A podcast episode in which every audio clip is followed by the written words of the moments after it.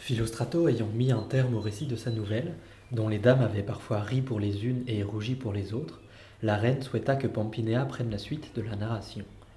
Celle-ci commença en riant. Il y a des gens si peu modérés dans leur désir de montrer à tout prix qu'ils ont connaissance et sont au courant de ce qu'ils devraient ignorer, qu'ils croient pour cela quelquefois diminuer leur honte en reprenant les défauts secrets des autres, alors qu'ils ne font en réalité qu'en souligner les effets.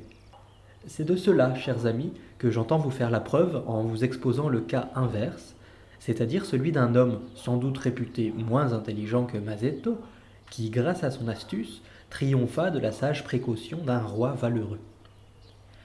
Agilulf, roi des Lombards, installa à l'exemple de ses prédécesseurs la capitale de son royaume à Pavie, ville de Lombardie, après avoir épousé Théodolinde, la veuve d'Autari, roi lui aussi des Lombards.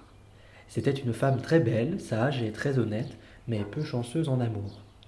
Le royaume des Lombards connaissait depuis quelque temps la quiétude et la prospérité, grâce au courage et à l'intelligence du roi Agilulf, quand un palefrenier de la reine Théodolinde, homme de très basse condition de par sa naissance, mais de qualité bien supérieure à ce que requiert l'exercice d'un si vil métier, beau et grand de sa personne comme le roi, tomba follement amoureux de la reine. Sachant très bien, malgré son obscure condition, qu'un tel amour était on ne peut plus déplacé, il ne s'en ouvrait à personne en homme sage qu'il était, et n'osait même pas, par ses regards, le dévoiler à sa bien-aimée. Bien que vivant ainsi, sans espoir de pouvoir plaire un jour à sa dame, il ne s'enorgueillissait pas moins, pour autant, d'avoir placé si haut ses pensées. Brûlant donc ainsi d'amour, il faisait avec plus de zèle qu'aucun autre de ses compagnons tout ce qu'il croyait devoir plaire à la reine. C'est pourquoi, lorsque celle-ci devait monter à cheval, elle montait plus volontiers le palefroid dont il avait le soin qu'aucun autre. En ces occasions, le palefrenier se considérait comme comblé et ne lâchait jamais l'étrier de la dame, s'estimant bien heureux lorsqu'il pouvait toucher ses vêtements.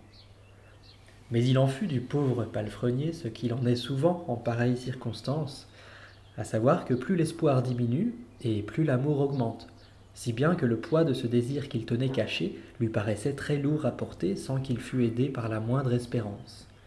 Et plusieurs fois il forma le projet de mourir, puisqu'il ne pouvait se libérer de cet amour. Et réfléchissant à la manière de procéder, il prit le parti de choisir une mort qui trahit l'amour qu'il avait porté et qu'il portait à la reine.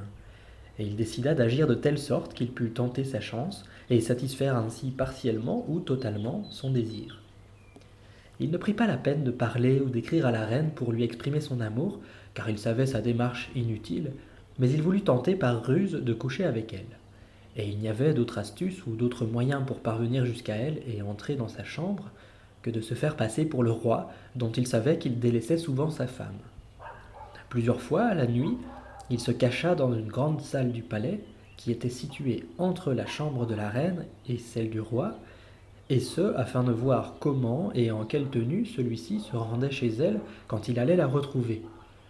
Et une nuit, il vit le roi sortir de sa chambre enveloppé dans un grand manteau, tenant une petite torche d'une main et une baguette de l'autre, se diriger vers la chambre de la reine et sans rien dire, frapper avec la dite baguette une ou deux fois à la porte, qui lui fut aussitôt ouverte, alors que la petite torche lui était enlevée des mains. Ayant vu la scène, de la même façon vu le roi revenir, il pensa qu'il devait l'imiter.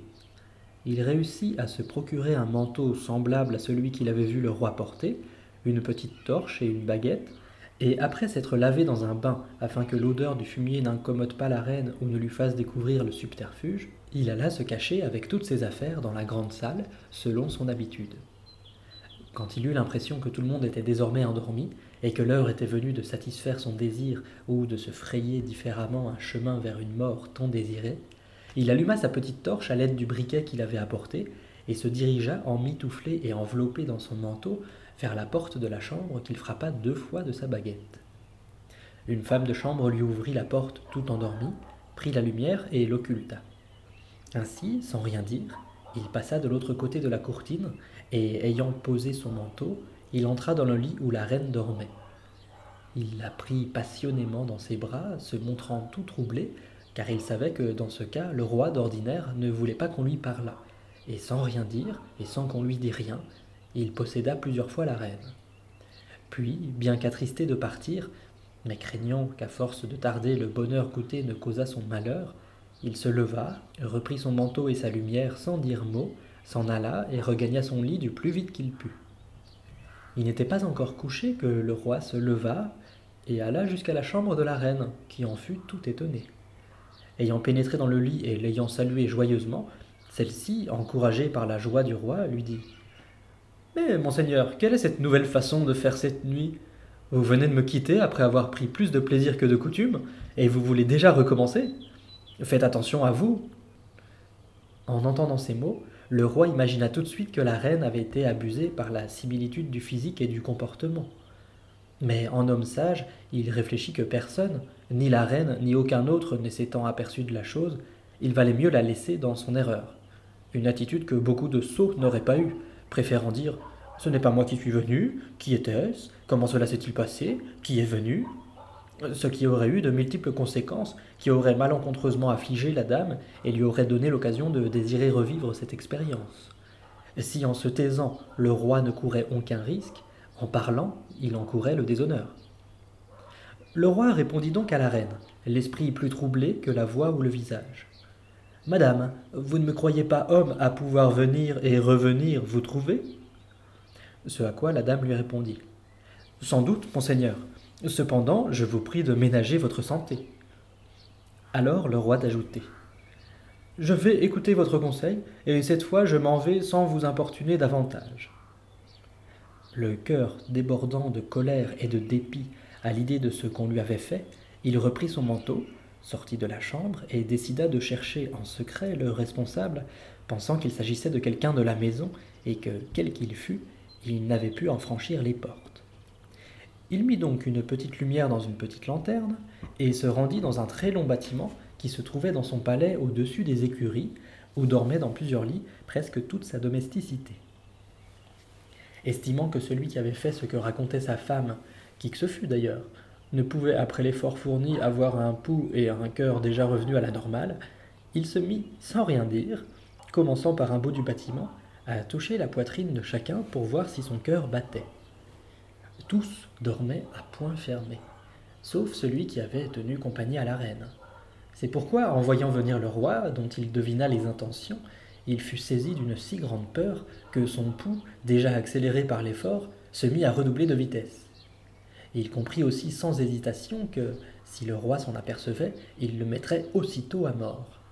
Pourtant, malgré les mille idées qui lui traversèrent l'esprit pour se tirer d'affaire, voyant le roi non armé, il décida de faire mine de dormir et d'attendre de voir sa réaction. Après avoir beaucoup cherché sans trouver l'auteur présumable, il arriva auprès de lui et sentant battre son cœur très vite, il se dit C'est lui. Mais comme il ne souhaitait pas que s'ébruitassent ses intentions, il se contenta à l'aide d'une paire de petits ciseaux qu'il avait sur soi de lui couper d'un côté de la tête un bon bout de cheveux, qu'il portait très long à cette époque, et ce, afin de le reconnaître à ce signe le lendemain. Puis il partit et s'en retourna à sa chambre. Le coupable, qui avait suivi le manège du roi, en homme astucieux qu'il était, n'eut pas besoin qu'on lui expliquât pourquoi il avait été ainsi distingué.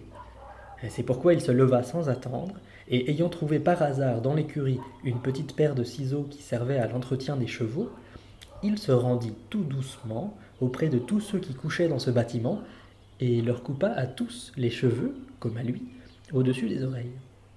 Puis, parvenu à ses fins, il s'en retourna dormir, sans avoir attiré l'attention de qui que ce fût.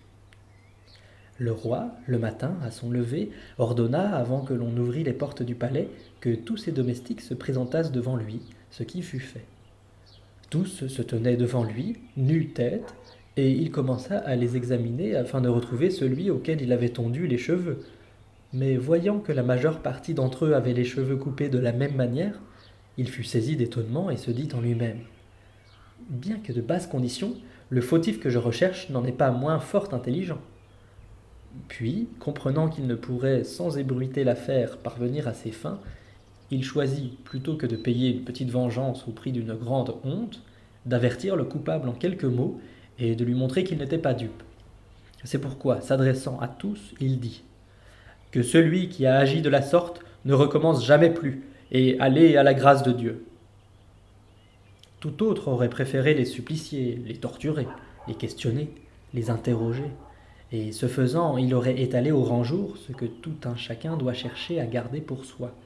Car la chose sue, la vengeance qu'il en aurait tirée, loin de le laver de son déshonneur, l'aurait avili davantage et aurait flétri l'honnêteté de sa femme. Tous ceux qui entendirent les quelques mots du roi furent étonnés et s'interrogèrent longuement entre eux sur la signification de ces propos, mais nul n'en saisit le sens, sinon leur vrai destinataire. Ce dernier, en homme sage, ne trahit jamais son secret du vivant du roi, et ne courut plus jamais le danger de risquer sa vie dans ce genre d'aventure.